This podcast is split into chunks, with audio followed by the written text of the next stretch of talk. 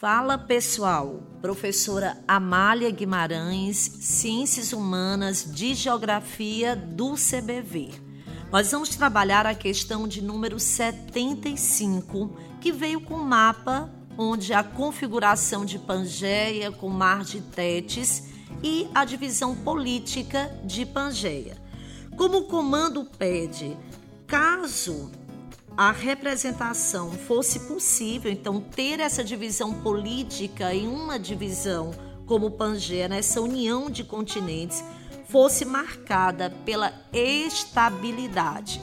Então, é preciso notar que a nossa questão 75 da prova branca é uma questão incoerente. Ela, de fato, rigorosamente, ela não teria nenhum, nenhuma alternativa.